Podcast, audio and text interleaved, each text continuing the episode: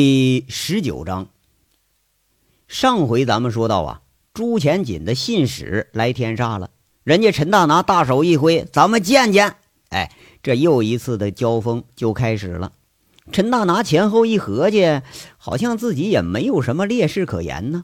这打黑除恶的风声一出来，不但是高玉胜倒台，从市到县，什么地痞流氓，甚至小混混，那都抓了不少，治安是好多了。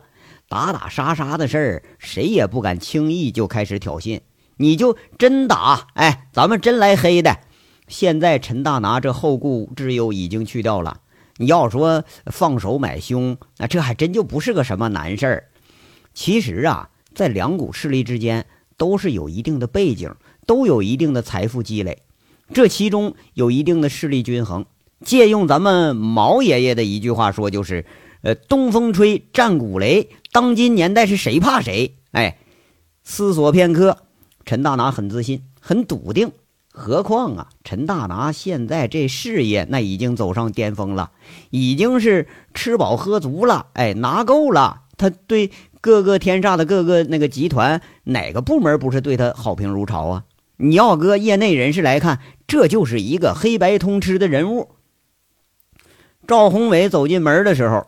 陈大拿这脸已经由思考者变成了一张迎宾的笑脸，看着赵宏伟，那还是不拘小节、大大方方的起身让座了，表现的很有亲和力。至少啊，赵宏伟感觉比自己那老板呃有亲和力。这让了座啊，这屁话是张嘴就来。陈大拿一看这赵宏伟有个三十多岁的年纪，文文静静的样，就说了：“哎呀，年少有为呀，这是年少有为。”哎。早听说赵小兄弟是朱委员手下一员大将，怎么的了？今天怎么有兴趣光顾我这小庙了？啊，陈董说了，您这天煞要是小庙啊，凤城可就没有烧香的门了。天煞这一周年的庆典，我们来恭贺一下，情理之中嘛。赵宏伟啊，应对的很得体。嘿嘿嘿嘿哎，客气客气啊。听说你要来送礼来，还指名道姓说要见我本人，不知道这赵小弟，你这葫芦里头卖的什么药啊？要说起来，咱们还真是素昧平生啊。陈大拿说着呀，摆摆手，送客的张成很知趣的就下去了。啊，我是来寻求合作的，当然了哈，我知道您一定是会拒绝的，不过呢，作为晚辈，心意还是要尽到的。既然来呢，那总不能空着手吧？我呢，代表我们公司给您陈董事长和天煞奉上一份厚礼。这赵宏伟说着，从小文件包里头取出一份东西，这几页纸直接给递到了陈大拿的面前。陈大拿接过来一看，心里当时就咯噔一下子。入眼的，它是一份地契，那是曾经让他无比头疼的地契。那份产权是属于高玉胜，地契呀，那个这个很方位，咱们严格的说呢，就是说，呃，在哪儿呢？天煞现在的前门厅那位置，仅仅只有五分之一亩那么大，但是却让他就跟吃了个苍蝇似的那么难受。现在这高玉胜一倒，这茬还真就没人提了。要说没招啊，原告都已经给关看守所里去了，反倒是说没有被告啥事儿了。这些天这么一忙啊，还真就没想这茬。哎呦，赵小弟呀，这还真就是份厚礼，难为你们这么操心了啊！你是想拿这个换点什么呀？陈大拿有点吃惊，这地契是八十年代的原件那就是在档案馆你也未必能找得了这么齐全，何况这东西是在高玉胜手里头，乍见之下还真是让他有点惊讶不已。合作，赵宏伟很淡定地说了一句：“高玉胜被捕以后，他费尽心思才从高玉胜前妻手里头搞到了这东西，这就是为了做一个引子，和天煞来牵个线儿来。”陈大拿一下子笑了，八成啊，这小子也是盯上煤矿了。他不置可否地说着：“好像咱们也没有可以合作的项目啊，赵小弟儿啊。”你是找错人了，这东西呢，放在会用的手里头，那是根绳套子，能勒死人。不过呀，放在不会用的人手里头，也就是几张废纸而已，他一文不值。陈大拿现在很有凤城第一人那个气度，很随意，把几张地契就给扔桌上了。人家陈大拿这话说的很明白，那意思就是啊，这东西在你赵宏伟手里是一文不值。其实呢，这地契仅仅就是个引子，要真说它也不值多少钱。但是在高玉胜的手里头，高玉胜凭着这东西和自己的势力，那还真能从天煞挖出一块肥肉来，那也说不定。不过高玉胜一倒，这东西啊，到谁手里头，陈大拿他也许都不在乎。那正主在监狱里蹲着呢，你们就拿这东西来吓唬我了？你不想混了？哎，我操，黑的白的我都整死你！陈大拿是似笑非笑，不屑一顾的看着赵宏伟，这家还真就是个小辈儿啊。呃，陈总啊，我费尽心思的找这东西啊。连高玉胜手里的原件和档案局的残件我都给您找来了，这就是为了给您去除后顾之忧。我们小辈儿的意思呢，就是想给您送个见面礼，换一点我们双方呃信任和合作。陈总，您不会连这点气度都没有吧？赵宏伟温文尔雅的说着，话里头是很诚恳。陈大拿呀，倒是有点喜欢这小伙子了，大大方方说了：“ 哎呀，很会说话嘛！这样吧，你呀也别拐弯抹角了。既然你拿来了这个东西，说明你是有点能力的。那你有什么想法，你就照直了说。”陈总啊，想法倒是挺好，就不知道您听不听得进去。我的老板朱委员现在是出国养病。让我照顾这么大个家业，还真是有点勉为其难。你们二位的恩怨呢，咱们是暂且放下不谈，咱们就谈生意，你看怎么样？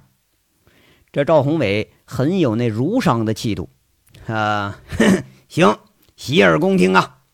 陈大拿一笑，很有风度。赵宏伟紧跟着就语出惊人了：“您现在的经营不容乐观吧？”一个月的停工停产，损失应该不少吧？啊，这都是拜你们所赐了，我得好好谢谢你们呢。陈大拿面带笑容，很随意的说着，仿佛这不是伤害了自己的事儿，好像这事儿啊跟自己他根本都不在乎。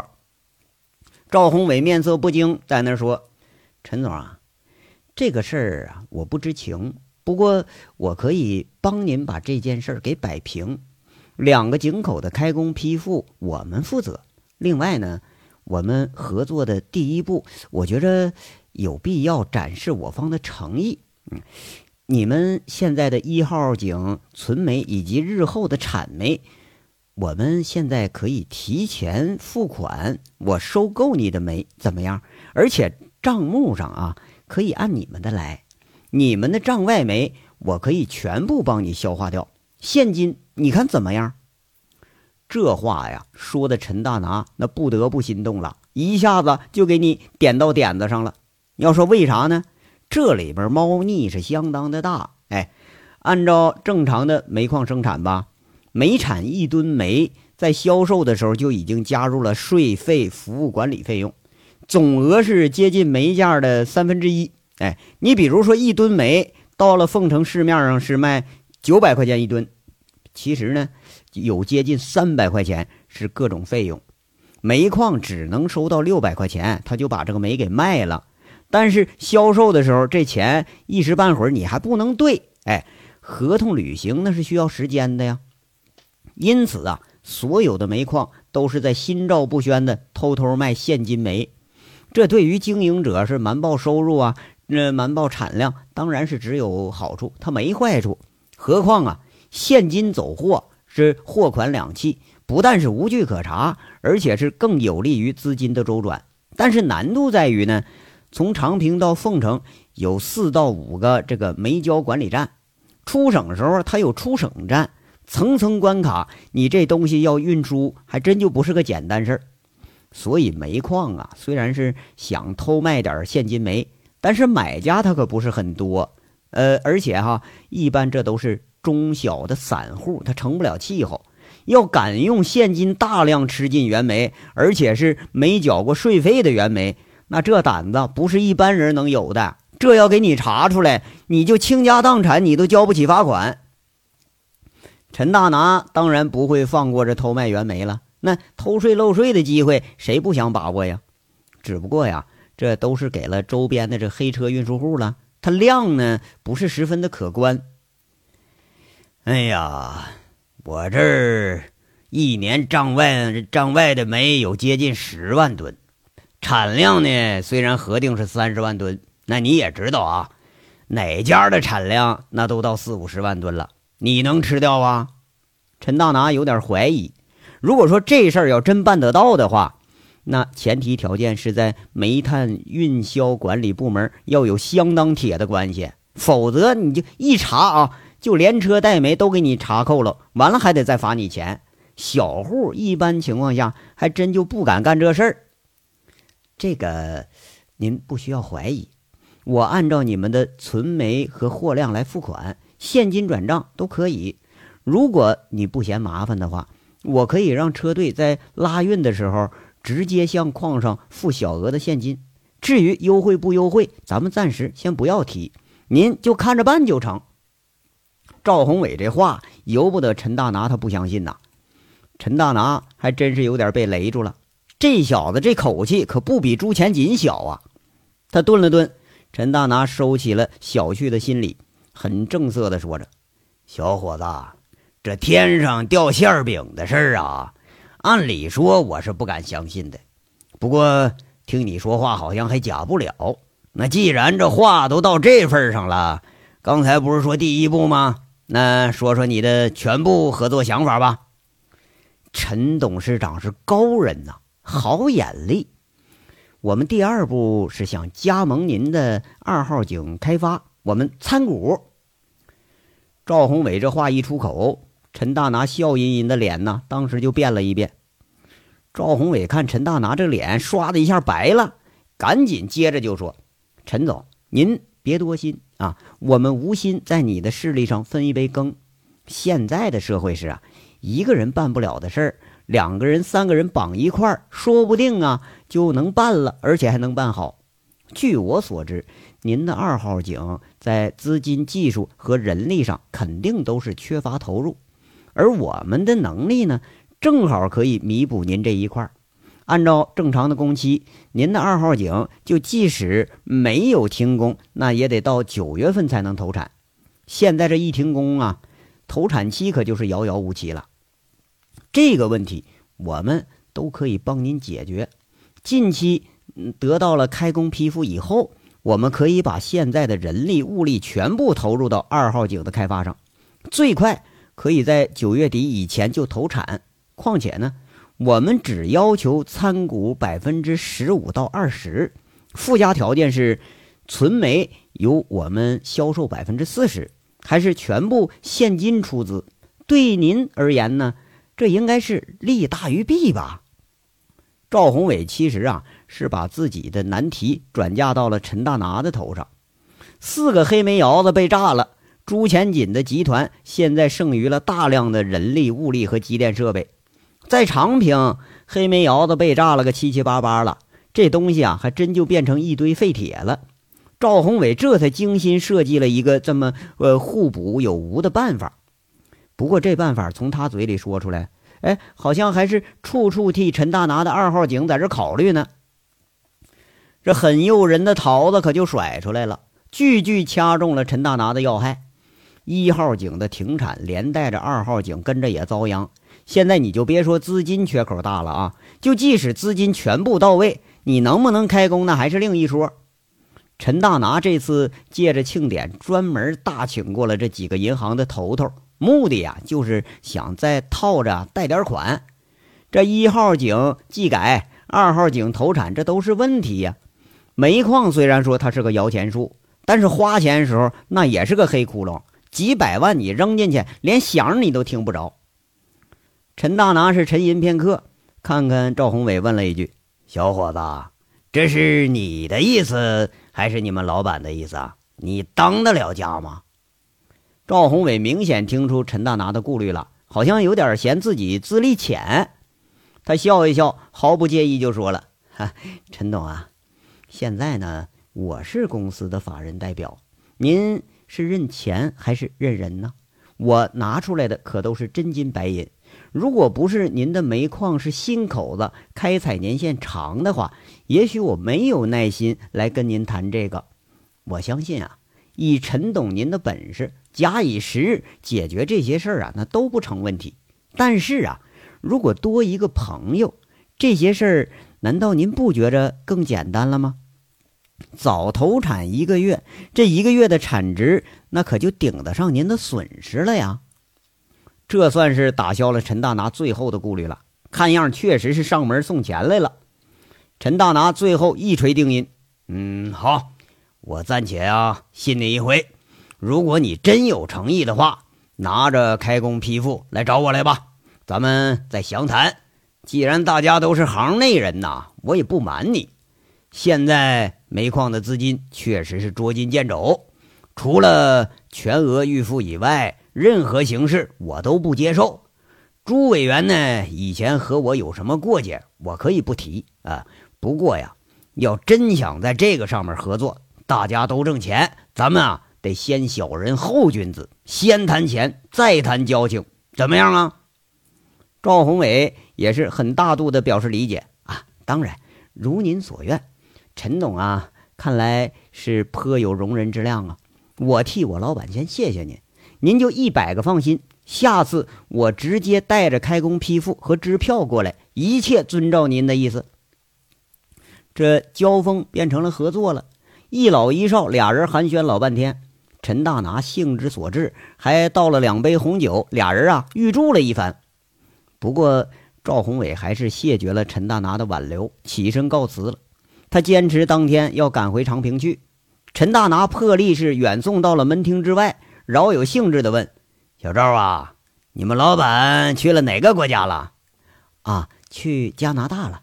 我们老板啊，身体不太好，现在人老了，雄心也没有了，可能有心在国外定居。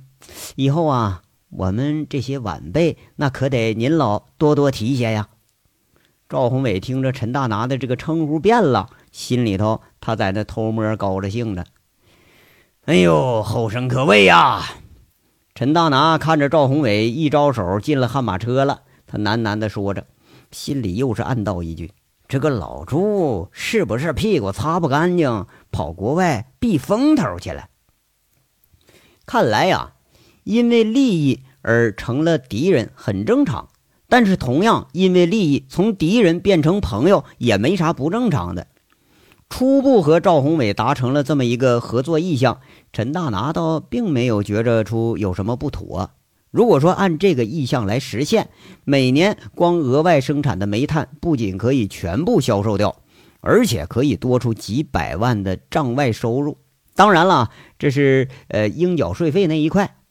如果说二号井真的有了大量资金的注入，虽然是少了一小部分利润吧，但那速度足以弥补这样的损失。至于说违法不违法，那陈大拿倒没考虑太多。现在这煤矿除了国营的，哪有一家屁股是干净的呀？那国营的他倒是不偷税不漏税，但是国营他赔钱呢，是不是？这两年要说煤价啊可以，他还能好混。那前几年国有煤矿工人工资都是问题。哎呀，看来这老家伙的黑窑被炸，这有点着急了啊。陈大拿笑着，暗自在这想着：只有这个原因了。如果真从这里拿一部分投入，那倒还真不是个什么坏事。况且这还能解了自己的燃眉之急。只要拿到了开工批复，那炮声一响，黑金一出，大把的钞票就回笼了。现在还真就没有什么可发愁的了。这一路春风得意马蹄疾的陈大拿同志坐着电梯上了二十八层，回了自己的办公室。一出电梯，看着周玉慧迈着优雅的步子就迎上来了，看样啊是来找自己了，自己没在。一照面，周玉慧却不像往常那么严肃了，她嫣然一笑，看着陈大拿说着：“陈董，您回来了啊？玉慧啊，有事吗？”陈大拿一下子是受宠若惊啊。好像周玉慧也没这么甜的对自己笑过呀！啊，您忘了，我是来辞职的。年会明天就完了，我也要走了。今天我是来告辞的。周玉慧很温婉的跟他说着。陈大拿顿时就像吃了个苍蝇似的，半天呢才保住自己没失态。啊啊，这这样啊，那这么的吧，明天呢咱们开个欢送会，也算尽我点心意吧。啊，不用了，陈董，这有什么光彩的呀？周玉慧轻声说着，那口气却是无比的坚决。这是我办公室的钥匙，车钥匙放在办公室的桌上了。明天的事儿我已经安排妥当了。我本人就不来了。如果经营上还有问题，您可以直接打我电话。这次辞职，我会遵照行业对于商业机密的规定，三年之内，我本人不在凤城和天煞同等行业中任职，不向其他同行经营者透露企业的经营和其他信息。啊，这个我信得过，不过也没有必要这么快吧。陈大拿是大眼瞪小眼儿，他机械地接过了周玉慧的钥匙。迟早都要走，何必再拖着一天两天呢？这个月的营销报告啊，已经做好了，我再待着也是闲着。陈董啊，您多保重。周玉慧在那儿笑着呢，陈大拿却是无言了。陈大拿一看这人，他是去意已决，有点惋惜地说：“那玉慧啊，你也多保重啊，有什么事儿啊？”你直接来找我来啊！谢谢啊，谢谢您对我的照顾，我会记着的。周玉慧笑一笑，回身进了电梯，留下了一个傻愣着的陈大拿。这陈大拿愣神老半天，刚刚这一路的好心情全给破坏的是点滴不剩了。愣了半天神，这才清醒过来，喃喃的念叨着：“这个姑娘啊，怎么后来是越来越怪了？原来也不这样啊！”哎呀，这女人呐，心这么高，那迟早是要吃亏的呀。要说这次啊，可真是有点惋惜了，好像是自己遇到的这些女人里边啊，就属这个周玉慧有才，最起码能把天煞给你提高一个档次，而且自己还省心呢。哎，真就是经营和服务而言呢，自己手底下真没有这号人，这是可惜呀，真可惜呀。陈大拿第一次惋惜。不知道是为了人才而惋惜呀，还是为了一个没有上手的女人而惋惜。这时候啊，还有三个很惋惜的人正在车上往回走呢。开车的是李林，机电公司的经理，车上拉着三位上海来的客人：薛平、齐玉娇和傅红梅。三个人在李林的带领下，兴致勃勃地再次到了已经重新装修开业的锦绣里头转悠了一圈。这当家的呢是上官日成，把三位前领导领着给参观了一番。薛平看着自己起家的地方，那是长吁短叹。齐玉娇呢是兴致勃勃地看了看会所，那比原来装修的呀，倒也是提高了个档次。而傅红梅呢，却是眼睛里红红的，一路默默的也没说话。就只听着齐玉娇在那块儿大呼小叫了。哎，李林呐，这杨伟真结婚了？就那个韩雪啊？齐玉娇上车返回的时候，这还有点不信，还问呢。开车的李林笑了笑，说一声：“啊，应该是真的吧？我听陈总说的，他走的时候啊，是陈总亲自开车送的。结婚时候还通知陈董事长了。听说现在是出国旅游去了。”切，齐玉娇有点酸酸，在那说了：“这这这癞蛤蟆还真把天鹅肉给吃了。”哎，姐，你当时不说韩雪在上海的时候是夜巴黎的红人吗？那怎么能看上杨伟这混混呢？你别胡说啊！杨伟哪点不好了？我看他比你找那个二师祖啊还是要强点儿薛平有点不高兴了，不理会齐玉娇这话了。他转头问这李林：“小林呐。”你能联系到杨伟吗？哎呀，这个可不行。自打杨哥出了天煞呀，我们来往的就少了，还真没有他的联系方式。这齐玉娇他嘴快，在旁边又插嘴了：“姐，那简单呢。杨伟那狐朋狗友一群呢，没准在哪个犄角旮旯钻着呢。找着一个，那就找着一窝了。那个什么大炮，还有那个什么王虎子，那砍十几刀那那个蠢蛋。”李林一听，笑着就说了：“啊，这个呀倒是有办法。不过现在除了王虎子，其他人好像都不在。前两天煤矿里头想派人下乡，张东猛出事以后啊，就想起那个王启柱，叫叫王大炮那个，让他在乡下待一段时间。后来我找了，但是王大炮不在，几个要好的兄弟好像是都不在。这帮小子又负案在逃了，肯定没干什么好事。这娇娇又给评价一句，四个人呢都是呵呵的笑了，好像啊也确实是这样。杨伟领导的这一群混混，那就不太会干什么好事原来呢，锦绣经营的时候，只要是有打架闹事儿的，那都是这帮人出面去处理去。那王成虎呢？他应该知道吧？薛平不知道是有意还是无意啊，一直在问杨伟的行踪。啊，那咱们明天找找去。虎子是开了家饭店，在泽州路上，离天煞也不太远。哎，薛总，好像虎子也不知道。这久久没开口的傅红梅接了一句：“我问过天煞的周经理了，他说如果虎子也不知道。”那呃，应该要么就是不说，要么是真不知道。如果他不知道，凤城应该就没人知道了。哎呀，看来他是要安心的过二人世界了。这薛平的口气里头，惋惜中或许是有祝福的味道。